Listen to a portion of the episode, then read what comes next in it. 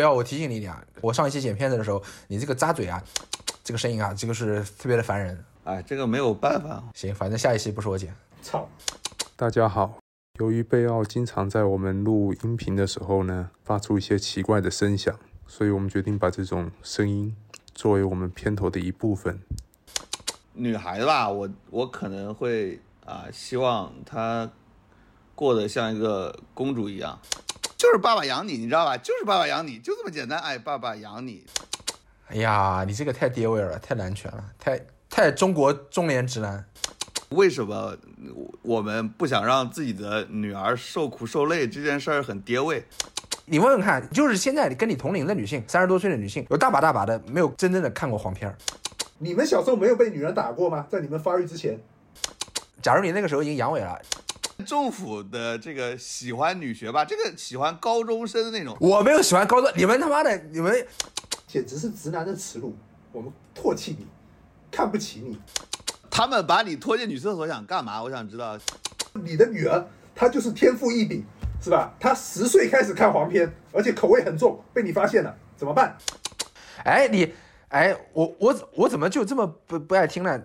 爹给你推荐几部好的，前女友能提吗？这不会被你现在的女朋友听到吗？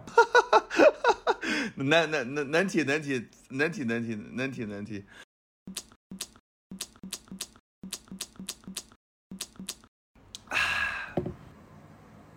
好的，那今天就是直男烧杯的第三期节目啊。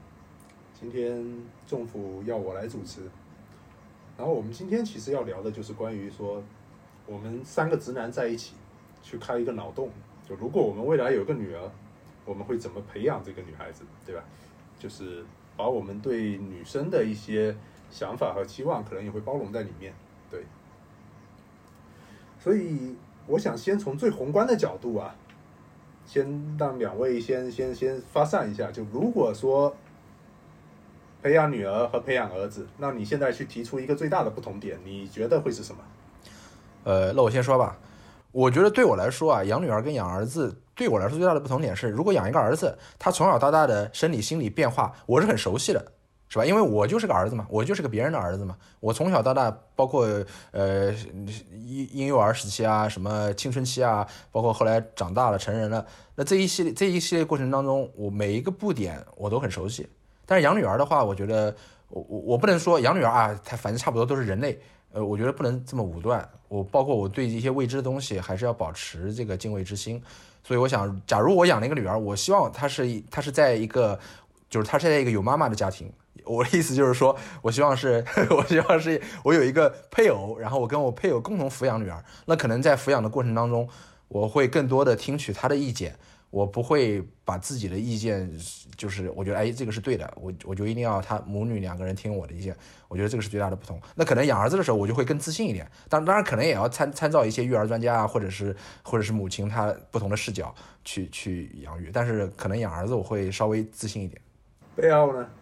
我这个问题吧，我刚开始觉得好像养女儿跟养儿子可能对我来说，就就好像没有什么大的差别。后来我仔细想想。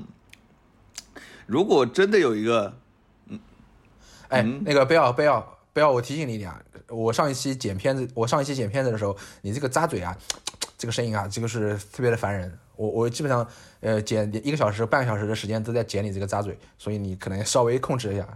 哎，这个没有办法，我这个一直都是一直都是这样，没有办法。行，反正下一期不是我剪。操。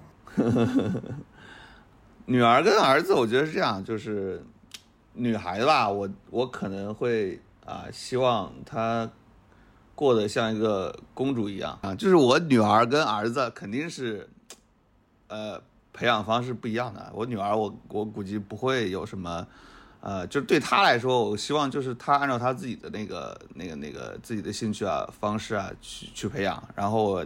尽量把她培养成一个公主一点，你知道吧？就是就是养个小公主，就是这种感觉，对吧？就是宠她。然后，但我儿子呢？如果我真的生个儿子，那我可能会早早的让他，就是多吃点苦吧。我觉得，就男孩子嘛，多吃点苦。哎呀，你这个太爹味了，太男权了，太太中国中年直男。是是是，我知道，我知道，我哎，我知道你会觉得是爹味啊，但我真的这么想的。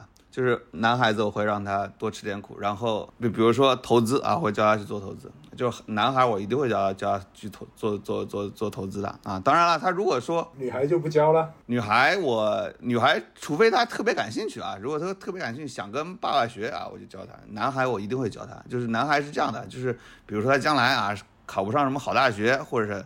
或者怎样都没事儿啊，爸爸会教你做投资啊，一定会让你去自己有赚钱的能力，这个是我我对男孩。但女孩如果是生女孩的话，我我应该不会去，就是刻意的教她去做投资啊，就是你如果想做就行，你如果不想做，你你爱做啥做啥，但是爸爸会养你啊。那你女儿，那你女儿怎么谋生呢？爸爸就是就是爸爸养你，你知道吧？就是爸爸养你，就这么简单。哎，爸爸养你，爸爸爸爸。那儿子为什么也不能爸爸养你呢？儿子我不想养他，我就我就希望我儿子就是呃学到爸爸的一些东西啊，自己把自己养起来。这这我我我就这么想的。那你这个感觉就是是吧？女儿如果养废了，大不了把她嫁给曹老板的儿子，去祸害他们全家那种感觉 啊？不是不是，我我 我女儿养废了，我女儿养废了，我也不会让女儿说是让别人去养，就是我肯定养我女儿。一直养，然后我女儿呢，我是希望她开心啊，你知道吧？就活得像公主一样，那是最好。其实我之前有想过一些这方面的事情，因为我结过婚嘛，肯定考虑过生育的问题，对不对？那我我也会想说，如果是个女儿，那怎么样？真正开始把自己未来的这个小孩啊，当做一个女儿去想的时候，你就会就会感觉到，其实有可能我们以前没有意识到的，就是女孩子成长的过程跟男孩子真的是完全不一样的，因为。你想一下，就是小孩子，我会觉得小男孩其实都像小恶魔一样，他精力无限，你知道吧？就非常的 非常调皮捣蛋。但是可能女儿就会比较比较比较贴心一点啊，比较棉袄一点，好像是会让你少操一点心，但其实不是的。如果真的他成长起来，你会处处的担心他会受到很多的欺负，对吧？就是被被被人骗啊，被人欺负啊，各种啊，不管是渣男也好啊，校园霸凌也好，这种事情当然也会发生在男生身上，但是你会觉得说男孩子。是吧？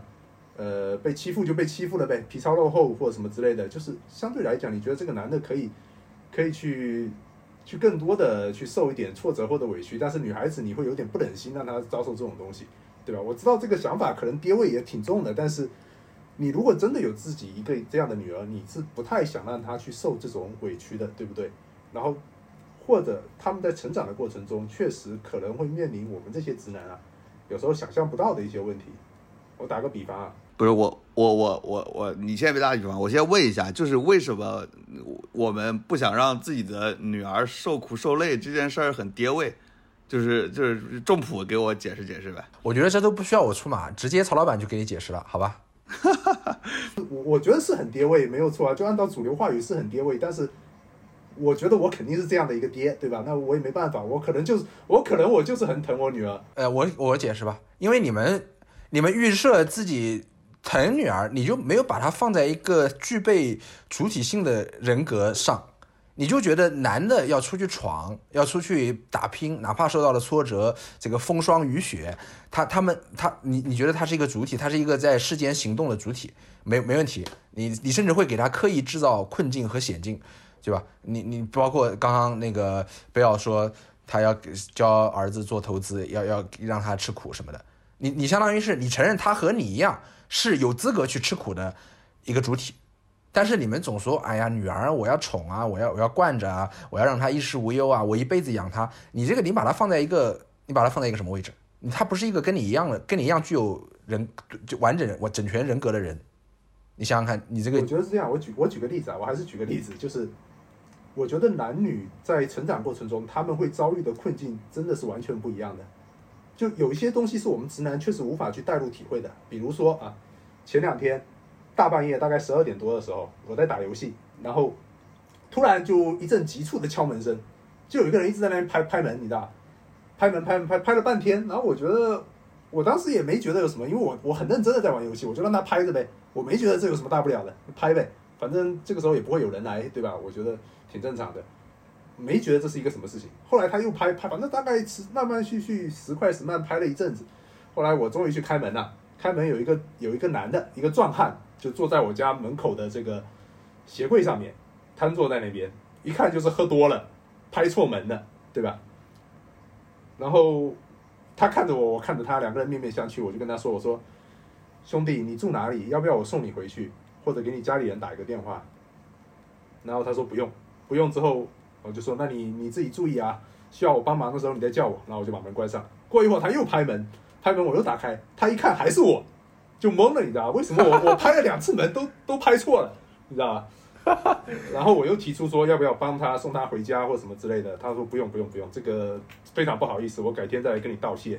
那可能就是个邻居，对吧？但是你设想一下，如果我是一个独居的女性，遇到这种情况，我觉得是确实会产生非常大的恐慌和恐惧。对啊，但是这个怎么能推导出来？一定要惯着女儿，一定要宠着女儿，而不让女儿去见识，这啥意思呢？我会希望她去远离这一些可能的这种风险。问题是。问题是，他远离这些风险，不是要在你的羽翼下去远离啊！你应该给他一些技能，你应该让他的教育受受到的教育和他自身的能力和他自身居住的环境，你要让他自己有能力去保护自己，而不是说啊好，以后别操心了，都是爹来帮你帮你操心，这这个两个不一样，不矛盾。你承不承认女性在在在这种环境下啊，女性自我保护的能力？是比男性要弱一点，就是很多男性根本觉得很正常，不会恐惧的场景，女性会长会感到恐惧。我承认，你承认这一点，所以对吧？你承认这一点，对不对？那我作为一个父亲，我想给他提供更多的这种保护或者什么之类的，我觉得无可厚非嘛。哎，我是无可厚非，我理解你说的这个无可厚非，但是你你给他提供的保护，不是说我要给他造一个温室，你你你你希望他永远待在这个温室里吗？你告诉我，你的温室能造多大？能不能和全世界一样大？我问一下。我遇到的那种情况，我遇到的那种情况，那，对吧？我我我我能怎么保护他，对不对？其实其实很难的，就是我不可能说我教你教你打拳吧，你回你出去把这个男的揍一顿，对吧？这个也不现实。我理解你的，我理解你的意思。所以你的必然的逻辑就是说，女儿，你将来不要离开父母，你就在父母的羽翼下，你父母给你买房子，父你就在父母附近，你在我照，相当于我照我照着你。那儿子就可以出去闯世界，儿子有闯世界的权利，而女儿就没有闯世界的权利。在我们三个人里面，我们谁都不会限制说女儿出去闯世界的这种权利。但是她就算出去闯世界了，他带给你的担心一定会比儿子更多。所以你要消除这种担心，就是让他别去闯世界，是吗？我不可能去限制我的女儿去闯世界，对吧？不可能。但是我我当然我会教 教她一些，比如说一些技技巧啊，或者怎么躲避危险的一些东西。那这个是我们后面要谈的话题嘛，对不对？是吧？呃，其实我们刚才也也有也有聊到这个东西啊，就是说你们会不会觉得女儿在成长的过程中，往往要面临跟儿子完全不同的一些困境，或者说可能在女生看来是比男孩子更难的一些情况？我觉得会啊，我我相信我们三个人的回答都是会啊。是啊，这个这个同意啊，我我就是因为我觉得就是因为事实上女女孩的困境比男生多，所以我们肯定作为父亲。肯定是要多给一些东西的，我觉得这个就是一个事实上的结果，并不是说我。哎呀，我跟你们说啊，你们这个逻辑啊，上一期上一虽然我现在还没剪出来，但是很快就要放出来了。上一期你们说这个生育男女婚姻过程中，男性应不应该给女性补偿？你们在那唧唧歪歪说不肯补偿，或者说，哎，我们没有说不肯补偿，我们一直在说其实 其实给了补偿，我们一直在说给了补偿，你但你总觉得没有给补偿。好好好。我觉得事实上是要给女孩就是更多的呵护的，你不能说我给的不同的呵护程度高低就觉得 她好像被剥夺了什么，那没有被剥夺，我们肯定也不会剥夺她。要真的是闯世界，我也不会去拦着。但她闯世界，我可能会更加的去是吧？去关关心她这个闯世界的一个状况，是不是？嗯，好好，我我们这个各自保留意见，我们放出来可以观众评判。如果啊，就是你现在小孩稍微长大了一点啊，女儿稍微长大了一点。到了可以去上一些什么课外兴趣班、培训班的时候啊，如果只能选一个班，你会给女儿报什么班呢？呃，我我现在想讲一个，呃，之前我听别人的别别人的播客，我听一个播客，好像有也是一个也是一个聊天的节目，好像讲到一个类似的，也不是类似的吧，就是讲到什么给女儿报培训班，说什么现在的小女孩都在这边上舞蹈班，然后有个嘉宾就非常的不经大脑的说说出一句话，然后那个播客的评论区女女性听众就炸了，那个嘉宾说，那个嘉宾说说，哎呀，现在的小男孩真幸福啊！就他是针对这个现在女女女小女孩一去都去上这个舞蹈班来来说的这个评论，哇，下面的评论都炸了。所以我觉得他当时讲这个话非常的不经过大脑。哎，为为为什么炸了？他他的意思就是说，我我听他的那个语境啊，我我可能我理解的不对啊，别别别回头他的粉丝跑过来咱跑到咱们播客，虽然咱们播客影响力也不一定有那么大吧。他的意思就是说，女女小女孩报舞蹈班，可能就会把形体这个练得很好啊，或者说是什么什么什么，我不知道，可能有一些，呃，我我觉得我这边需要讲得很明白吧？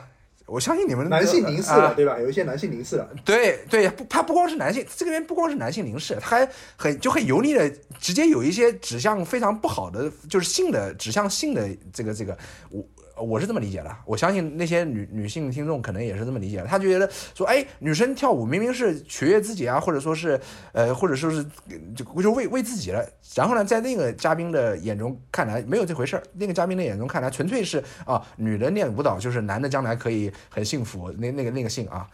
是吧？就就就就非常的非常的糟糕。那那你会给他报什么班？呃，我会给他报，我我对我会给他报一个什么班呢？呃，我我回想到我过去中小学阶段我去上培训班的时候啊，我就觉得那个时候就挺躁动的，因为你每天在学校里，在自己的学校里上的，呃，见的都是同一批异性啊。你你上那些培训班的时候，你可以见到，就比如说整个全市别的学校的异性，哎，有的比如说呃长得很好看，甚至你会有一些异动的那种，嗯，那种经历啊。然后，但是那那个时候每天坐在学校上的辅导班，一般都是什么数学啊、语文啊这这种坐在教室里的辅导班，你你也很苦闷，就每天在那儿刷题，然后偷偷的可能转个身去偷看别别的女生，或者或者说下下你就说你小时候是个色狼不就完了吗？在，我这个是怎么是色狼呢？他 现在就不是了吗？我我说的这个怎么是色狼？我说的这些你们没有经历过吗？我说的这些你们没有感同身受啊！我相信你们刚刚心里面都在，我操，这个怎么说的这政府怎么说的这么好，说到我心坎里去了？难道没有吗？除非你们小时候没上过培训班。上过都上过啊。那你最后让你让你女儿上哪个班？我我的意思就是说，呃，我我想那个时候唯一可能有些互动的部分嘛，就是比如说，呃，上辅辅导辅导班一个上午可能四节课，中间下课的时候，你在那个上辅导班的那个学校，在操场上打篮球啊什么的，然后女女生偶尔经过啊，你就会啊非常的躁动，你就会非常的变得非常的这个这个积极兴奋那种状态，我相信男生都都体会过。我就想说，如果是我是一个女儿的话，我我觉得她的青春也应该很美好的去跟异性互动，就是有。有有互动，因为你你你别异性的，你别青春期的时候，他他妈天天坐在教室里做题是吧？从小就是一个做题家，然后等你三十多岁了，你还在这儿一动，你就一动不动了。三十多岁，你天天只能在办公室见到女同事，见到已婚的女同事，哈哈，对吧？就是这种感觉。所以我想说，嗯，他如果在小时候要报辅导培训班的话，我会我会报我会。当然，我觉得这里我们也挺这个问题，可能是也挺爹味儿的。就是说，女儿报辅导班，你应该是让她从小上好多辅导班，让她从中挑一个挑一个她自己感兴趣的。但是我们这个题明显就是，呃，要看我们自己的想法嘛，对吧？我那我会推荐我的女儿上一些户外的，然后运动型的，然后跟呃异性有就是互动接触的，也不是说肢体接触啊，就是跟异性有一些很正常的呃这个运动上的接触的班。飞盘班，对，什么班？你说什么班？飞盘班，飞飞盘，飞盘，我不知我没玩过飞盘，但是可能我觉得，如果我们到我们生女儿的时候，当我们女儿长大的时候，这个飞盘运动还会哎，大概大概类似吧。我觉得这这样就挺美好的呀。我其实跟你，我其实跟陈，我其实跟呃政府差不多啊，差不多，就是就是我以前这个小时候上的这个各种各种辅导班吧，就是舞蹈班呐、合唱队呀、鼓号队呀，你还上过舞蹈班？哎，你你这就你就搞错了，我我我的某任前女友可就是我当年舞蹈班的这个认识的，哦，对对对，想起来了，想起来了。所以我跟你讲，这个这个啊、包括什么奥数啊这些东西，对吧？你肯定都上过，但是确实我觉前女友能提吗？都不会被你现在女朋友听到吗？前女友能提吗？是吗？这个节目，能能能能提能提能提能提能提能提，不是你跳舞跳舞跳什么舞？跳跳交谊舞，就是男你每个男生有自己的一个舞伴嘛。我当时的舞伴不是我这个前女友啊，是是比我一个小一届的一个姑娘。就那时候，你想，其实大家都有那种就青春很很很啊，就是这种这种这种蠢萌蠢蠢蠢蠢欲动的那种感觉，肯定都有嘛，就都有。我觉得这个其实是我想了一下，所有的班里面，其实舞蹈班啊啊，其实是最好的。呃，其实包括这些，包括，什么你搞搞得好像我跟你一样好色一样，是这样，就是包包括我觉得这些啊、女生，就是比如她在舞蹈班的这些女孩子啊，哦，我感觉她们这个就是比如说他们平时在这个呃班上啊，他这种自信感，包括他这种啊。这这种这种发展吧，我觉得都是都是会比其他的一些好好很多的，就是包括这个中这个政府刚才说的啊这男女之间的交流，我觉得舞蹈班其实挺好的。你早早的 是吧？像我们当年跳交谊舞，这个有个舞班啊，有个舞班的感觉，其实是是挺好的。就好像你你上完课啊，有有有个有个有个女生或有个男生在等着你，你懂吧？所以你呃参加了舞蹈班，会从小就能够建立和异性的交往的这个经历，这个经历会对你将来也会有帮助，对吧？我我是觉得，我是觉得孩子太苦了。我觉得现在，我觉得孩子太苦了。就是你让我回忆我的这个，比如说这个大学以前的生活，其实因为我这个我的这个中学啊，其实也是管得很严的。基本上我是我是没有呃呃没有在这个上大学之前去正儿八经谈恋爱的，就是没有这个自就是包括我自己都没有这个心思，你知道吗？我自己心思里都是觉得我就该好好读书。然后去好好高考，你知道吧？就是不要谈恋爱。我我到高考完之后，我上大学了，我再谈恋爱。就是我在这个之前，比如说我喜欢什么女生啊，我或者认识什么女孩子啊，啊，全都是我是不会是就是女生如果跟我表白，我我肯定是拒绝的。然后我自己如果喜欢什么女生，我也是不会去跟她表白的。但是如果上了大学之后，那是完全完全另外一回事。但我觉得其实我很长的一个青春啊，就是。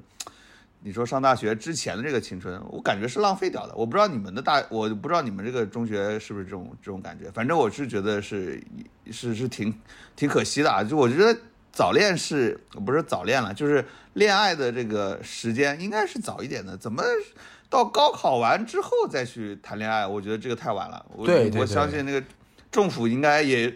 政府也应该是感同身受，有很大的这个强政烈不是感同身受，政府跟你完全不一样。政府的青春充满了多姿多彩，对吧？跟你跟你这种学霸是完全不一样的。啊，对对对对，但政但但政府的这个喜欢女学霸，这个喜欢高中生，我没有喜欢高中，你们他妈的，你们喜欢不是喜欢学喜欢学生喜欢学生气的那种，那一看就是怎么说？一看就是中学没有没有满足，一看就像个宿迁人，对吧？哎，就是没有满足完，你知道吗？就是那种感觉，我觉得很可惜，你知道吧？所以没有没有没有，我觉得我觉得跟你们两个比，我肯定是中学阶段的跟异性的交往的经历肯定是丰富多彩的多多一个数量级，是吧？具体的我们就不说了，反正多多一个数量级。对对对对，我估计我估计我估计你多，你现在也很多，对不对，也是多一个数量级。呃，不是多一个数量级，但是这个和我个人的这个对异性的品味，它是你不能说啊，我现在对异性的品味是那种样，说明我中学阶段就欲求不满，你你这个是没有逻辑关系的。好好好好，我我就不我不我不揣不揣测你，反正我觉得啊，就是我我如果有个女儿的话啊，让她去报舞蹈班，就是我我参与过所有的班来说，我觉得可能对女孩的这个发展啊，包括这个女孩的这个情感的这个建设啊，其实都是有帮助的。我觉得这个挺好。那个曹老板呢？如果是我，我可能就像我刚才说的，我会给女儿报一个这种拳击类的班。什么班？拳击？对，就是拳击或者搏击类的班。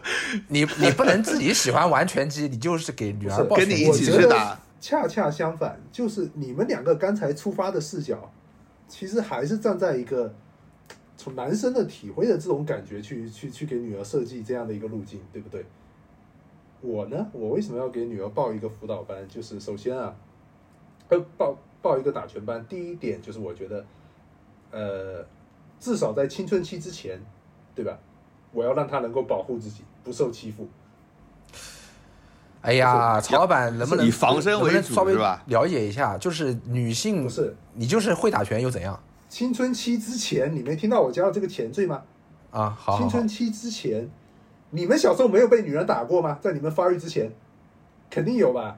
发育之前，我只有在小学阶段呃小学阶段也不会有女生打我了，我我对啊，我小学阶段我们女生很凶的呀，经常把我拖进女厕所，你知道吧？你你说你是做什么？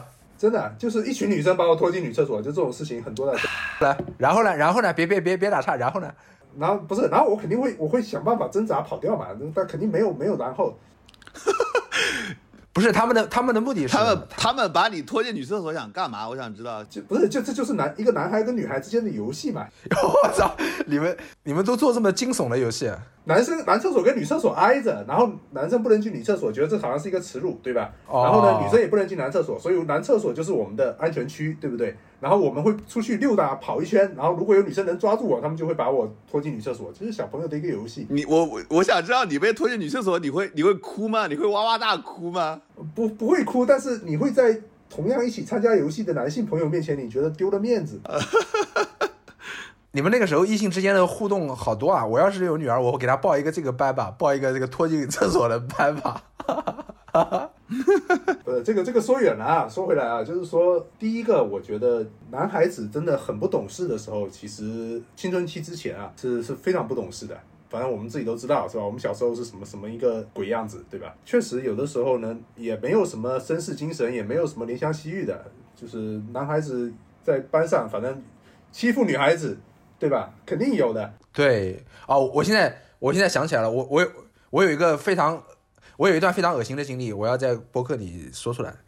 这个我我小学我记得小学六年级的时候吧，呃，我们班坐我前就是坐我斜对斜前面的一个女生，她呃下了课，她下她她我不知道她为什么她我我忘了是她凳子上沾染了血迹，还是说她在凳子上垫了一块什么保护的布垫，还是护这个这个什么的，呃，我已经忘了，就是具体是这两种中的哪一种我已经忘了，但反正是肯定他有些异常的举动，就是你你你懂事的人都知道他肯定是来来来来月经了嘛。我那个时候其实我已经知道什么是月经了，我我对吧？这个从小饱饱读诗书，你懂事挺早，对对对，从小饱读诗书，我都都知道什么是月经了。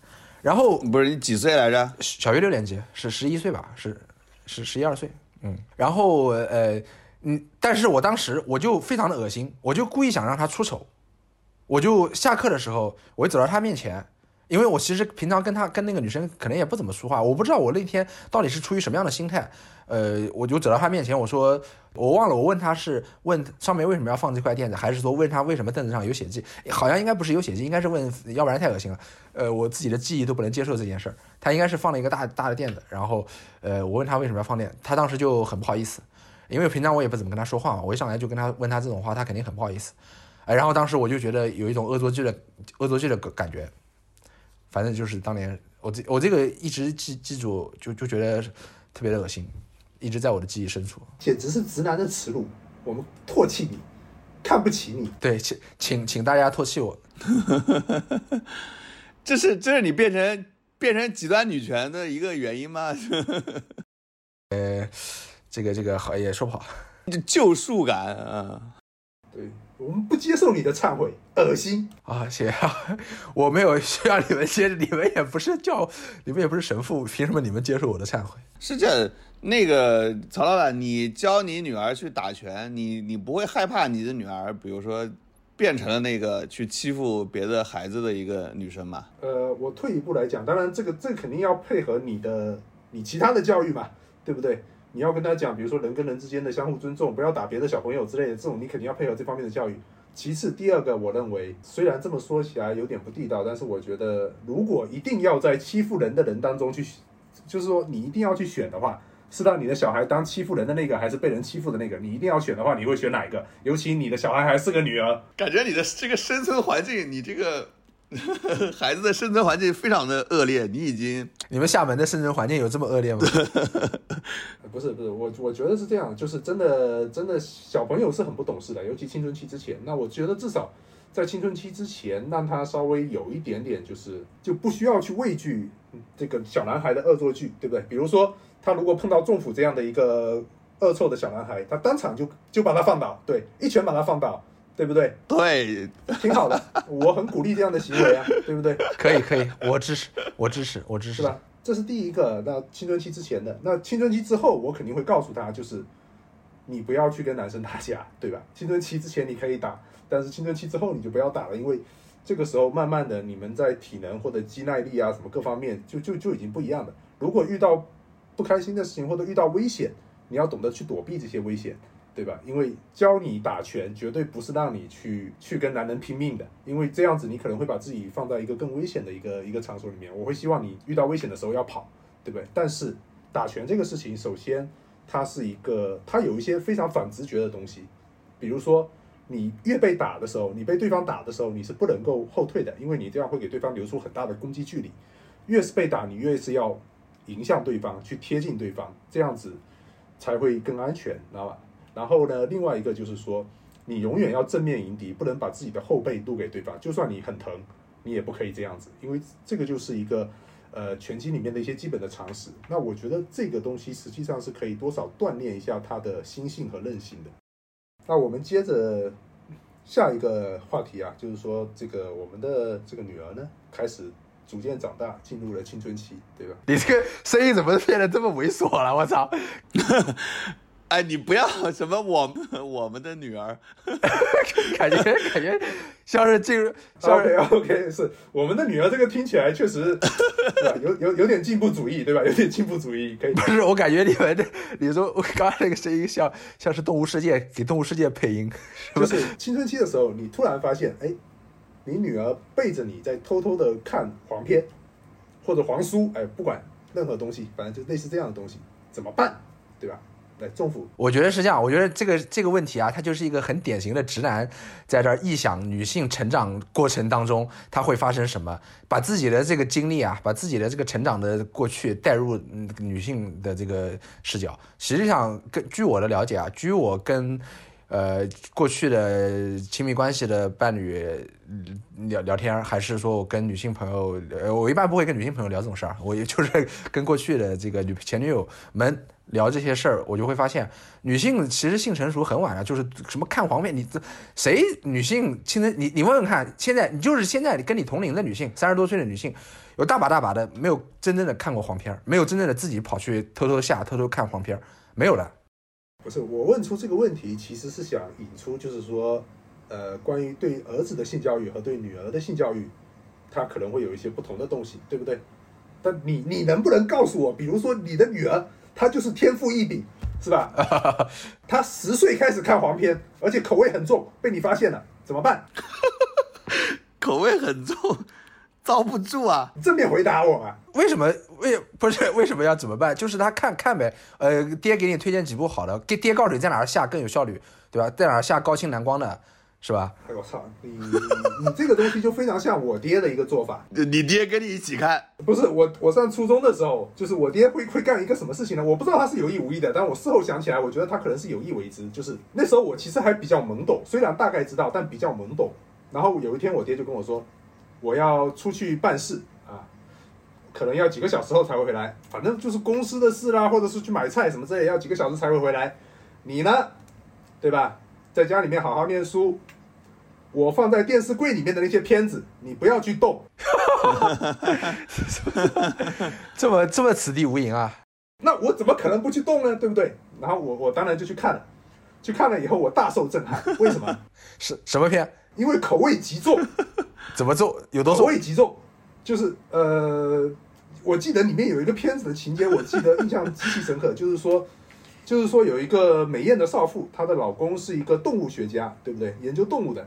然后她老公就是的所有的工作重心都放在研究猩猩身上，都放在研究猩猩身上，然后冷落了那个冷落了他自己的妻子，他妻子非常的寂寞，所以最后他妻子就把眼光投向了她老公研究的那些猩猩，是这么一个这么一个故事，你知道吧？看了以后，我我我我的心灵受到了摧残，你知道吗？不是，我想知道你爹 你爹出门买菜买了几个小时，为什么你能把这么完整的一个剧情都看完？我不知道，反正反正出去了。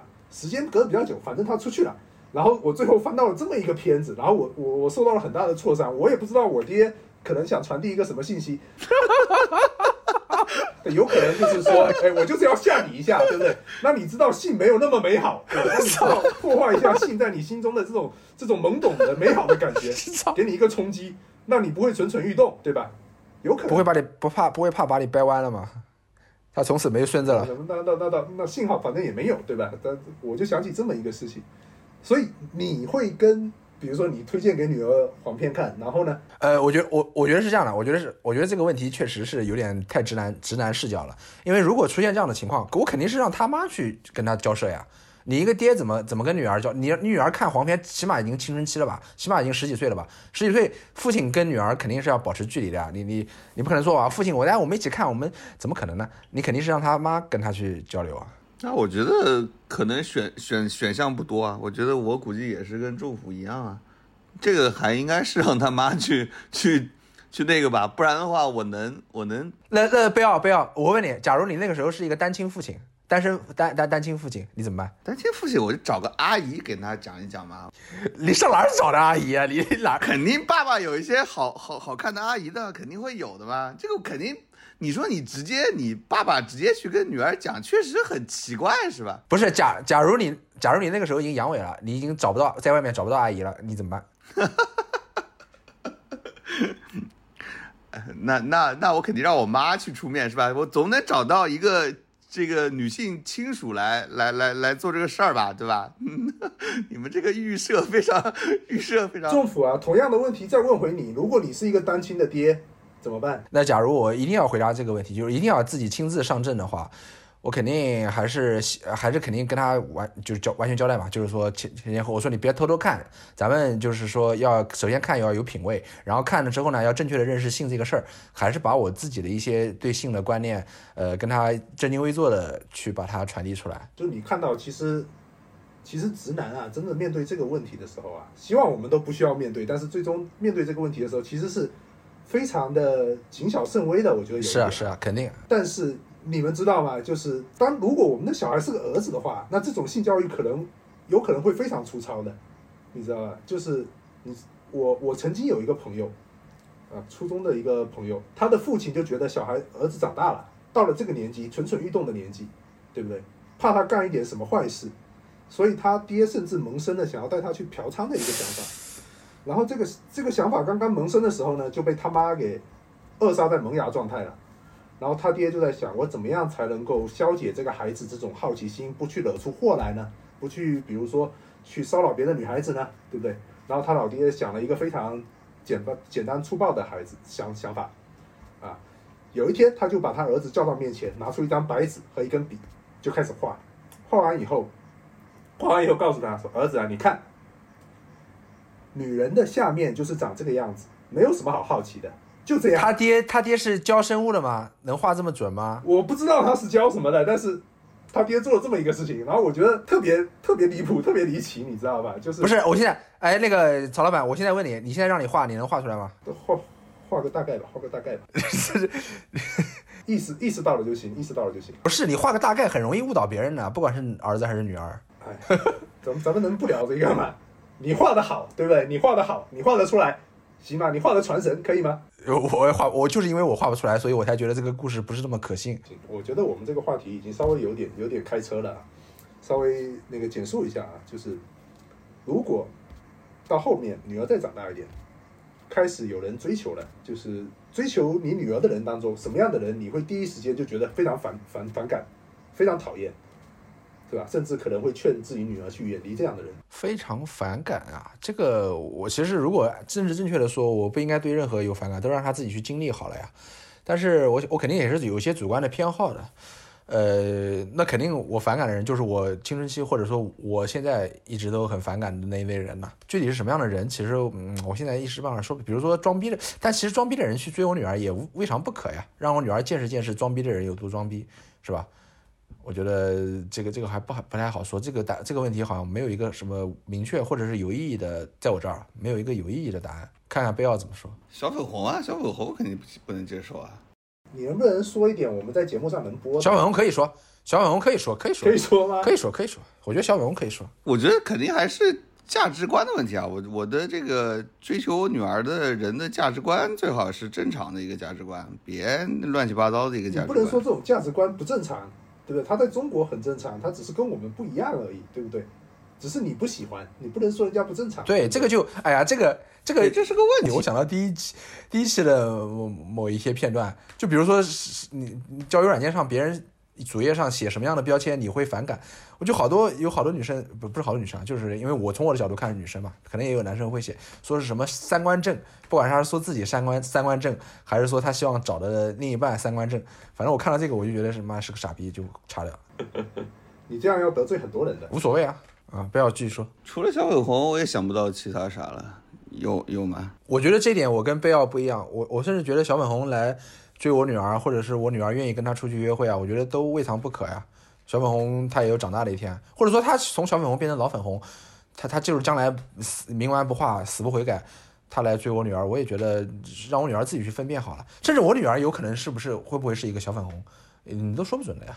这个是我觉得很很恐怖的事，你知道吧？你如果你你你上面上一代很多都是红卫兵，你下一代都是小粉红，我觉得这这事儿特别痛苦。我其实很难接受我的女儿或者我女儿她的这个另一半是小粉红这种这种状况，你知道吗？那我还不如自己孤独终老，对吧？插一个问题，你的女儿变成小粉红怎么办？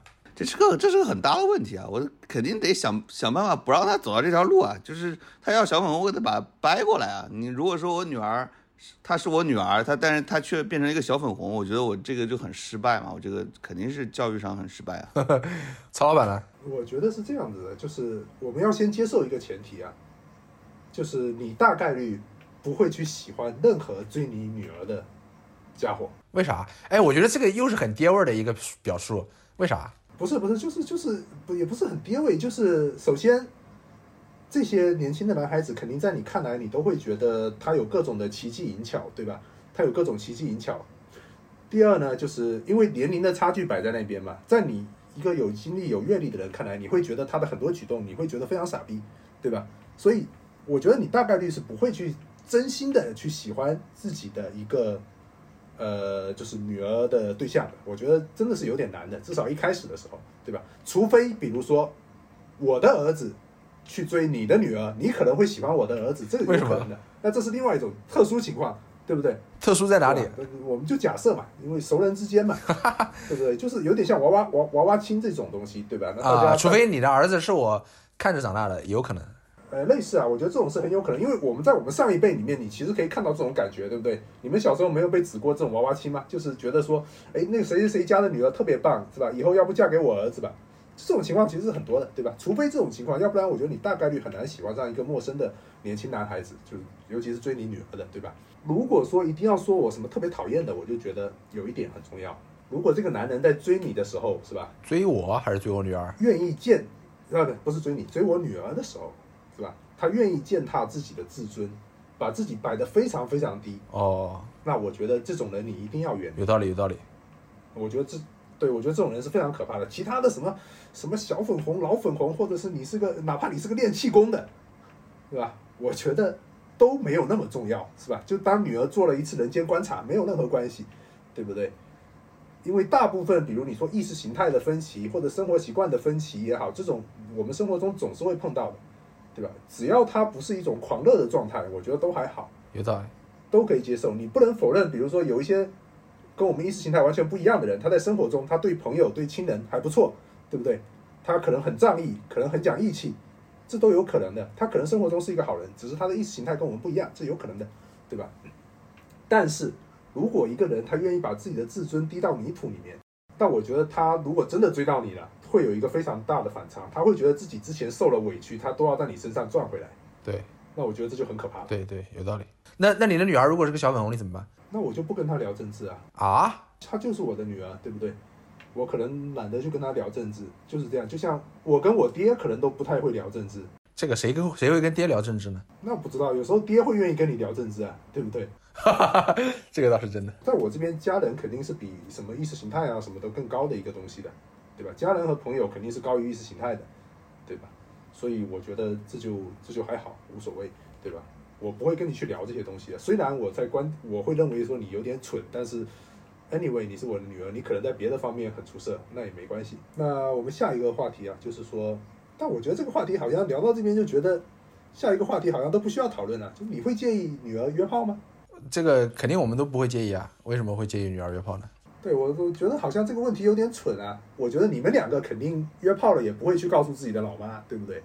呃呃，你你这个问题一上来就预设我们约过炮，这个对吧？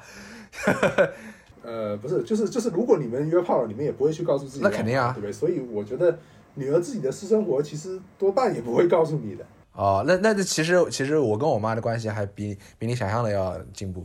就是那你妈又是怎么评价呢？我妈约的好，我我妈不会怎么评价，我妈就当听我的听我的人生故事啊。贝奥呢有没有什么想说的？我觉得我能接受吧，就是这个没有什么不能接受吧。约炮，你受不了女儿去约炮吗？我觉得还好，就是只要安全、健康、卫生，我觉得都还好。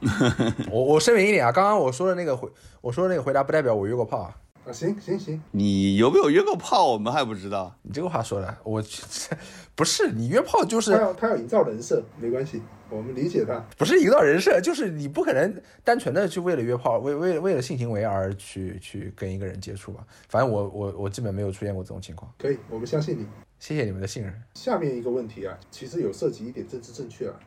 你会不会跟女儿说，比如说你不能穿的这样太暴露，对吧？这样出去可能会被别被被一些不怀好意的人盯上，或者说你不能太晚回来，不能去酒吧，不能去夜店，这种话你们会跟女儿说吗？这个意思可能会说，但是他不不是像你这样的表述。那我可能会告诉他，你这么干有哪怎么委婉的说这个事？不是委婉，就是你这么干会有一些后果。但是如果你你确实觉得今天我我就我新买的这件衣服特别想跟呃姐妹一起穿出去，或者特别想跟姐妹一起穿到酒吧里，或者甚至我女儿就说我做个实验，我穿这么暴露，我去酒吧看有没有男人跟我搭讪，或者看有没有男人就是要上来呃就是跟我发展一下。呃，他就是他就是做实验，我觉得也未尝不可啊。你总不能说他想干这些事儿，你你说我不行就不让你干，把你拴在家里不让你出去干，肯定也不可能。但是你我会充分的充分的，就是告诉他你这样的一些后果，按照我的根据我的人生经验，你这样有一些后果，那这个后果你自己评估一下，你能承受你就去，你不能承受你就改变一下你的行为方式。因为你的女儿不可能一辈子都在你的羽羽翼的呵护之下行动，哪天你去世了呢？我不相信你的女儿能比你提前在你之前去世吗？不可能，你肯定在你女儿之前去世。那你去世完了之后，她怎么办？她这些思想就是思维习惯如果没有养成的话，总是在你的羽翼。比如你说我不行，我就不让你去，嗯，爸爸能照顾到你就就要一定要强行照顾你，这个是不合理的呀。贝奥呢？嗯，我应该应该不会，应该不会去影响他的这种就是私生活的一个选择吧。我觉得这个还是让他去自由发展吧。我觉得夜店，呃，啊，夜店，哎，这个问题还真是有点，呵 呵就内心里面好像是有点不希望他去啊。但是这个我觉得还是看我们怎么去平时的教育的方式吧。你如果女儿，如果你教育方式是对的，他最后还是去了夜店，说明你说明你有问题啊，说明你这个父母父父母这个没做好。但是他如果到了年龄了，就是啊该去夜店玩了，那我觉得这应该没什么。那我补补充一句啊，如果他没有听你们的话，比如说还是穿的很清凉的出去，火辣的出去，然后去了酒吧或者夜店，然后遭遇了性骚扰，然后他回来告诉你这件事情，你们会有一个什么反应？会告诉他就是你看我已经告诉过你了吧？I told you，会这样吗？这样的话肯这样的话肯定不会说，但是肯定会安慰他嘛。然后就是，呃，告诉他这个世界是不是啊是还是挺危险的，是吧？这个我觉得如果经历一下，他自己自己碰到这种事，我觉得可能对我们直接去说教可能还好一点。你觉得呢？就是他碰到这种情况，那个政府你觉得？我觉得我也也是这样，我会想说，你看我跟你说过，但是这个不可能当下跟他说，在他情绪还有波动的时候跟他说，对吧？但是我可能事后我们得复盘一下这个事情，复盘一下之后，呃，咱们每件事情，你在这件事情发生之前，你有一个评估，我有一个评估，那么我的评估，呃，跟你的评估不一样，结果最后的结果和是跟我的评估是一致的。那是不是下一次当我们再发生不一致的时候，你可以参考一下我的评估？我我试图我会试图通过这件事情来调整他以后行动的这个这个这个这个模式吧。但是这边我要从比较政治正确的角度去问一句啊，呃，你不觉得这样的一种带有，我觉得多少带有一点指责性质的这种话，就好像你在告诉他说你这样做是不对的，你这样做错了。但实际上，真正犯错的可能是另外一个男人，对吧？他没有没有守住难得，他性骚扰了或者什么之类的。有道理有道理是你的女儿是一个受害者，对不对？我的女儿是一个受害者，和她，你不能说啊，我我是一个受害者，我我没有做错任何事情，我就我就可以到任何危险的地方去，我就可以不是这个世界上任何危险的事情可可能发生的几率，这个是两码事儿，对不对？我我一方面我要告诉他这不是你的错，道德上你没有任何问题；另外一方面我告诉我我会跟他复盘，我说你看你这么，甚至哎，但但是我觉得就是你这个你这个题有一个陷阱，就是说你遭受到性骚扰确实是因为你穿的暴露，这个这两个这个中间的因果关系可能没有这么没有这么直接，你这个把我带沟里去了，我刚刚意识到你 你不能这么思考，可 OK，那你把我带沟里去了。啊，那比如说，我们现在知道有一个就是类似唐山烧烤店这么一个地方，你知道在那边可能它发生这些事情的几率会更高一点。对，那你女儿想要在夜里过去，那哦，肯定我会跟她说啊，我说，但但是如果你愿意去试一试，我当然，如果我评估这个事情确实是很危险，我肯定会努力的劝说他。如果他非要去，我说我爹跟着你一起去，我非非得把这个一些严重的伤害，我我要降到最低。但如果假如是一个什么三里屯的酒吧或者是什么这样的地方，我说那你去吧，你你如果最后他确实遭到了一些不愉快的体验。那我回来肯定过等等他情绪稳定之后，或者说等这个事情过去很长一段时间之后，我跟他复盘。我相信我跟他，我相信我跟他的复盘应该是在我们的日常生活的方方面面都会有这样的习惯。然后我跟他复盘之后，我说确实，你看，呃，事情是像我想象那样。那如果下一次我们再碰到这样的情况，你呢也参考参考我的意见。但是如果但是这不代不代表说你你一意孤行的去做就错了。你可以下次仍然一意孤行的去做，但是你可以调整一下你对这个事情的预期。我明白你的意思，因为我觉得就是，当我们在面对不特定的大众去去去聊这个话题的时候，我们可以很容易的去说出一些非常政治正确的话，就是这个事情，呃，确实你没有错，对吧？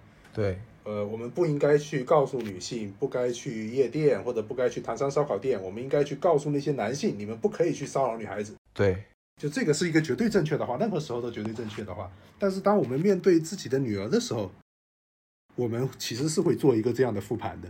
我们其实是会去告诉他，这个世界上面，尽管我们对这个世界有很多美好的想象和设计，但世界森林里面就是存在着野兽的。是森林里面就是，尽管我们不停的在讲说要尊重女性也好，或者是不要家暴也好，但一定会存在这样的人，他们是不会听到你的这种教导和训话的，对吧？那你要怎么去避免这样的危险？最后一个话题啊，就是说女儿找对象的时候，你会给她一些什么样的建议？我觉得建议就刚刚你说的就很好啊，就是不要跟哎，你那个贝奥贝奥先说，我觉得是这样，就是我女儿让她去找一个，我我我其实没有其他的这个希望，我就希望找个让她找一个疼她的男人，就是爱她的男人，你知道吗？我刚才也说了，就是我女儿要是缺钱啊，爸爸挣钱给她养她就得了。能让她找一个跟爹一样的男人疼她，是吧？不是，我不需要她找一个，就不是需要一个疼她的男人，就是这个男人，比如说没钱没事儿啊，但是你得得得爱我女儿，对我女儿是真心的，我觉得是这个很重要。这男孩子嘛，现在这些男生是吧？你也不知你也不是不知道这些男生都是都啥样是吧？我们做爹的最了解这些男人，是吧？嗯，没一个好东西是吧？所以他不需要说是我不需要他特别，就是非得有钱啊，或者有有或者或者或者怎样，就是这些他爸可以可以，但是得对我女儿好。我我我就我就这么就这么一个一个需求吧。那这个政府呢？呃，这个让我想到，又让我想到跟第一集一样，想到一些在那个约会软件上别人问我的问题，然后我的回答。呃，有一个问题是他是这么问的，他说，呃，找另一半时，你最看重的东西是什么？然后我当时是这么回答的，呃，我说，呃，我我我先分三行写了三个东西，我说第一行是写同理心，第二行是写不断拓展自身认知边界的热情。第三段是写的，意识到亲密关系是一个系统工程，需要不断试错、调整和复盘。呃，下面一段写说，我说以上或多或少指向的都是同一个东西。总而言之，是一个知识上不怠惰的人。呃，其他诸如意识形态之类的可能也很重要，但是相形之下也不是那么重要，多少是可以克服的。呃，这个这个是我现在写说我现在找另一半我最看重的东西是什么，呃，但是我觉得这个是不变的呀，就是我的当我的女儿她要寻找另一半的时候，我我也愿意跟她说这段话，我我我也希望她能认认同我对我找另一半时候的这个态度。那我最后我说一下我的，就是我觉得女儿找对象呢，那肯定会涉及到很多方面的问题啊。那我可能会去跟她先灌输一个理念，就是所有接近你的这些男人，不管他们表现得多么的体面或者绅士啊，或者他们多么的花言巧语，其实他们的目的都很单纯，他们就是想睡你。你要把这个东西当做一个默认的前提。哎，你，哎，我我我怎么就这么不不爱听呢？这我我自己就没有这个，我就不是这样的男人。你这个东西是什么？这这是一种比较经验主义的说法，就是说，我觉得你把这个事情当做一个默认的前提，吃不了亏。但是会，但是会影响你对异性的这个整体的认知，会影响他你女儿体会体会很多美好的东西。不是，我觉得这个东西没有关系。就是这，首先这个男人他他想睡你，这不是一件什么大不了的事情，对吧？你如果把把这个两个人发生两性关系当做是一件女性吃亏的事情来讲的话，那那那你看得到大部分的男人他都是居心不良的，对吧？如果你把这个当做一个吃亏的事情，那所以，我下一步我要跟他说，就是这种亲密关系呢，你在进入之前，你就要想好，就是比如说你发生性关系，对吧？一定是一种抱着一种就是两个人都是觉得，哎，这件事情是快乐的，都是可以享受的，都可以从中获得快乐的这样的一个心态去做这个事情。如果不是，你觉得对方睡了你是对方欠你的，或者是你吃亏了，那我觉得你就千万不要去跟这个人交往，或者说不要跟他去发生这样的一些亲密行为。但是这个是集集中在肉体的这个这个这个维度。那如果你你女儿找对象，总不能只是找一个这个性生活愉快的对象吧？你你总得给她一些精神上的建议。精神上的其实有点像我之前讲的，就是说我希望这个男人他不管多爱你，他要保持自己的自尊，他是能够保持一些自我的，而不是为了你去去无底线的把自己埋到泥土里面。那我觉得这样的男人肯定是不能要的。然后另外一个，如果比如说找对象嘛，比如说涉及到如果是结婚的话，对吧？那我可能会跟他讲自己，比如说我自己的一个感受，就是你要明白，结婚了以后，你就是那个家庭的女主人了。我或者他的妈妈也好，还有你的公婆也好，他们可以成为你们家里面最受欢迎的客人，但你一定是这个家的女主人。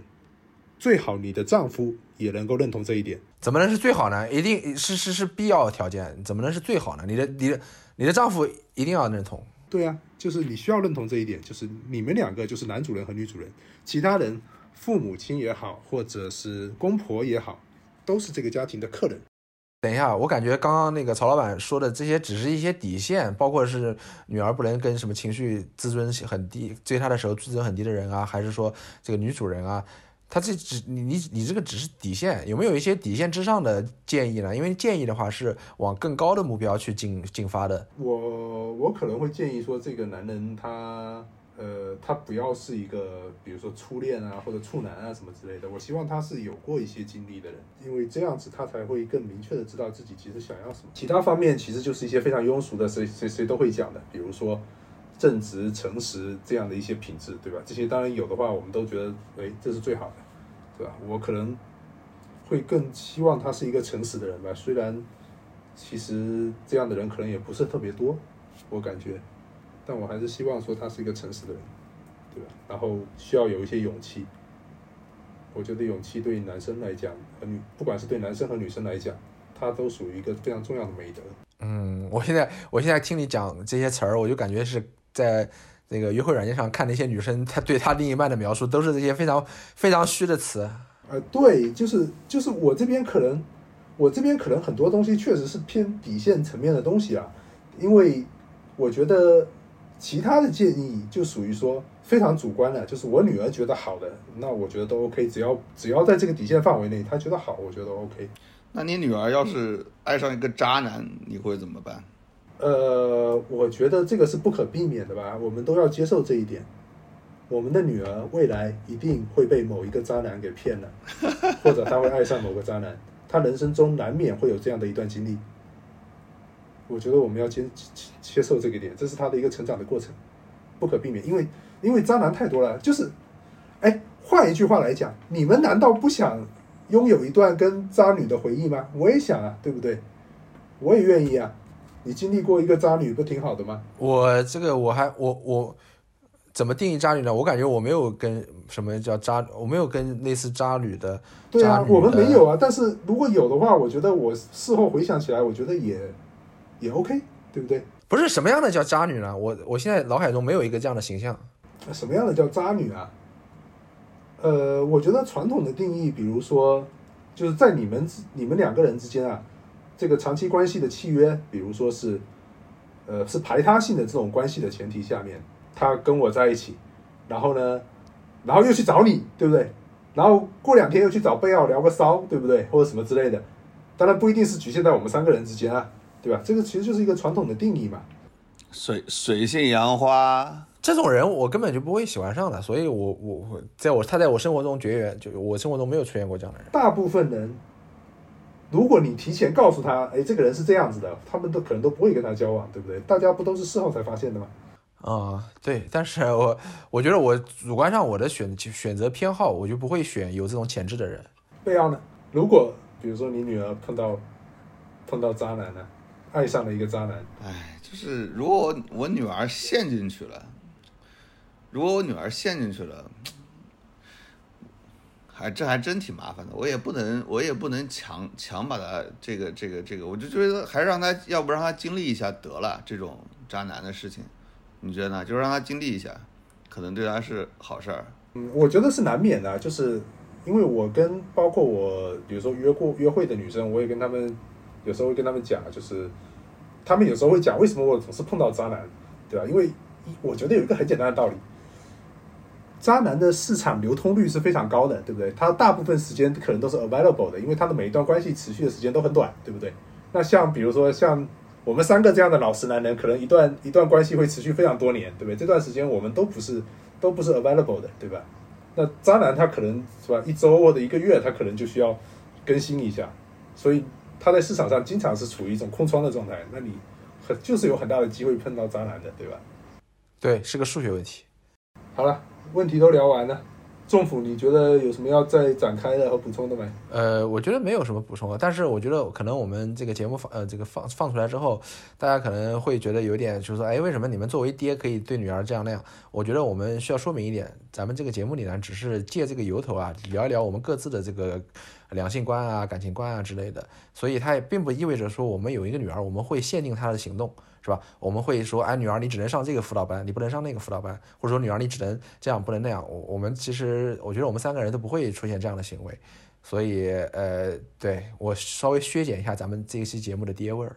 你这个，你这个属于说求生欲的求生欲表态啊？不也不是求生欲吧？我觉得可能会有一些，可能会有一些就是不敏感的听众听完了节目之后，他会有这样的隐约的印象。但是我我要把这个挑破，就是说不是这么回事儿没有啊，我我我觉得在他成年之前，我的介入还是会比较多的。啊。行行行，呃，我们可能不太一样。对成年之后，确实我觉得就管不了了吧。对对，好了，那我们今天就先聊到这啊。